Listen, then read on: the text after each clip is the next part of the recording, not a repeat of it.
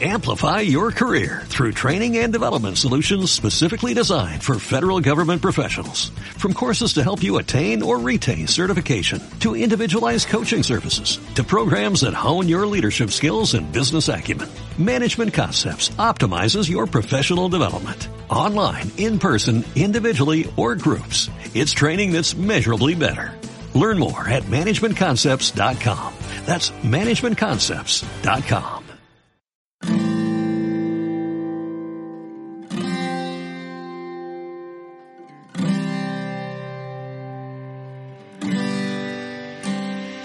¿Cuántas personas tienen que irse para aprender a decir adiós? Aconsejados y guiados por personal del hospital, médicos, enfermeras y trabajadores sociales, empezamos a buscar otras familias que tuvieran algún miembro afectado por la hipertensión pulmonar. Cuando acudimos al primer encuentro, yo iba con recelo. Si acudimos, fue gracias a Juan que tiró del carro para ir a conocerlos. Él buscaba consuelo tenía esperanza de que, por algún resquicio, encontraríamos alguna salida. Lo que encontramos fue a otras cuatro o cinco familias, a otros padres como nosotros, solo que con más tiempo en la lucha. Aquel día había allí un chavalillo que necesitaba inhalar oxígeno y no había llevado la botella consigo. Ya lo vi azulado al entrar. Por entonces, Ruth aún no había llegado a eso. No tenía los labios azules. Aquel día supe que, si no encontrábamos una solución, nuestra hija iba camino de ser un azul, como decían entre ellos en el lenguaje de la enfermedad, echando coraje a la situación. Entendí por qué sus labios se quedaron azules y todo el rostro parecía buscar el morado. Y entonces vi aquella mirada la mirada de los cuatro o cinco afectados de hipertensión pulmonar que estaban allí viendo el sufrir del chaval. Me impresionó. Yo, que de natural soy observadora, que tengo facilidad para plasmar miradas especiales en óleos y acuarelas, jamás había captado una mirada como aquella, de profunda comprensión, de saber con exactitud cómo se estaba sintiendo el enfermo que, sin decirle una palabra, le estaban diciendo, sé lo que te pasa, estoy aquí, contigo, no te esfuerces en hablar, lo sé. Luego, una de las afectadas le prestó su equipo de oxígeno. Acéptalo un rato, yo puedo esperar a que te recuperes o mientras vas al hospital.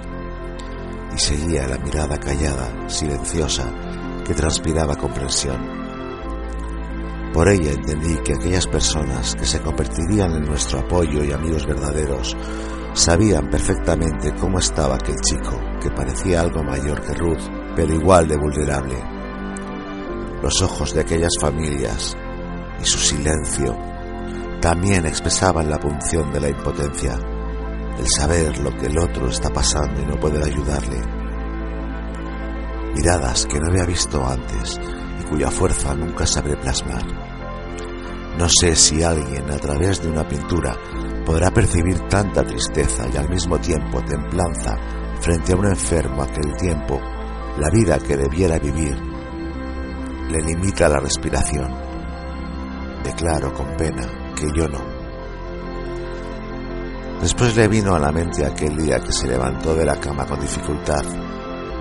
Parecía que le pesaran los recuerdos y las ausencias le pesaba la certeza de que la vida es injusta y que nadie se atrevería a llevarle la contraria.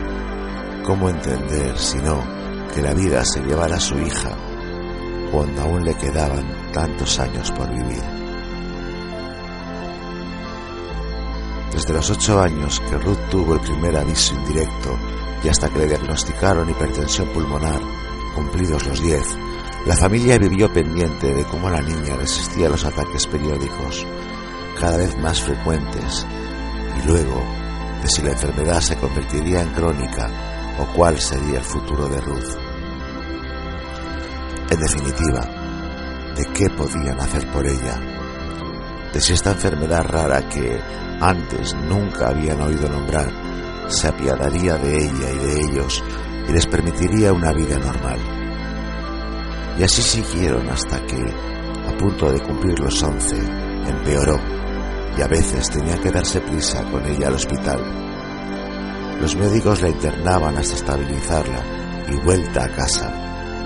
De esta forma pasaron casi seis años. Las hospitalizaciones eran cada vez más frecuentes y más largas. Primero intentaron que pudiera seguir con los cursos escolares, incluso para mantenerle a ella la ilusión de posible curación y que no sufriera retraso respecto a los compañeros. Sara se dedicó a ella. Quería estar a su lado siempre, para que no desfalleciera. En aquellos días daba gracias por la profesión que tenía. No necesitó pedir una excedencia para cuidar a su hija. Esta libertad de decidir también les permitió mantener el ritmo de familia con Félix en el colegio y Juan en su trabajo, aunque la pena los consumía porque ya nos habían avisado de que no había solución y la vida de Ruth se acortaba, a menos que se le pudiera hacer un trasplante cardiopulmonar. Ni la ducha ni el café lograron despejarle la pena que la consumía.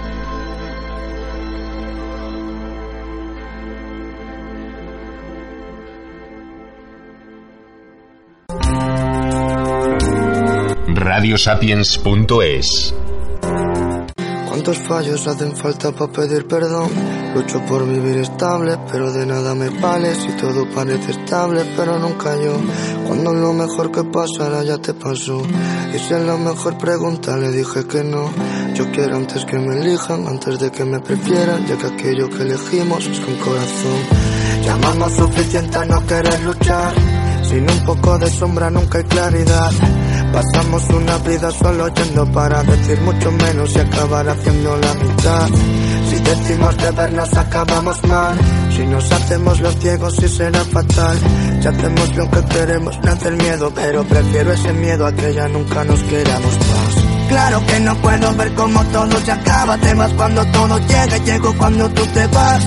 Claro que depende todo de cómo mirabas y el cielo tan solo el cielo porque no puedo llegar. Toda aquella distancia que nunca se irá. Si rompemos todo aquello que reclamo, seremos tan solo trozos, no.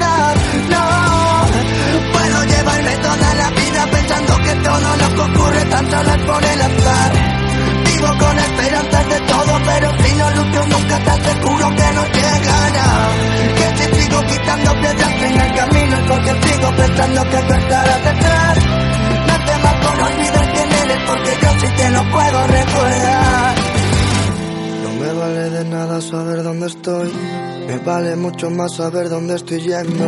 Si ves que retrocedo mis pasos es para caminar tan solo contigo al mismo tiempo. Aquello que me duele es aquello que soy. Tengo lo mejor y no me está sirviendo. Si las palabras dicen que vuelan, voy a aprender a volar por si acaso algún día te pierdo. Claro que no puedo ver cómo todo se acaba, te vas cuando todo llegue, llego cuando tú te vas. Claro que depende todo de cómo mirabas y el cielo tan solo el cielo porque no puedo llegar. Separa mucho más cada grito que si notamos que toda aquella distancia que nunca se irá. Si rompemos todo aquello que reclamo, seremos tan solo trozos, no mitad.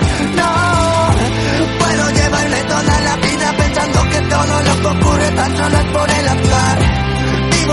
Esperanzas de todo, pero si no lucho nunca te aseguro que no llegará.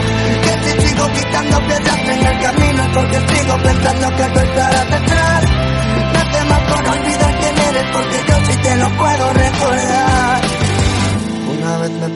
si en alguien confiaba, no pude elegir a nadie, solo me miré.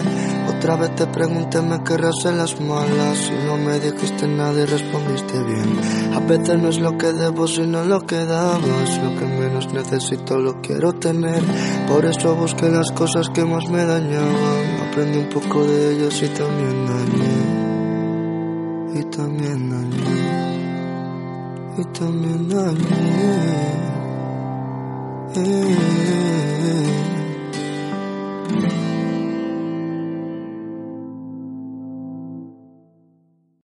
Amplify your career through training and development solutions specifically designed for federal government professionals. From courses to help you attain or retain certification, to individualized coaching services, to programs that hone your leadership skills and business acumen, Management Concepts optimizes your professional development. Online, in person, individually, or groups. It's training that's measurably better.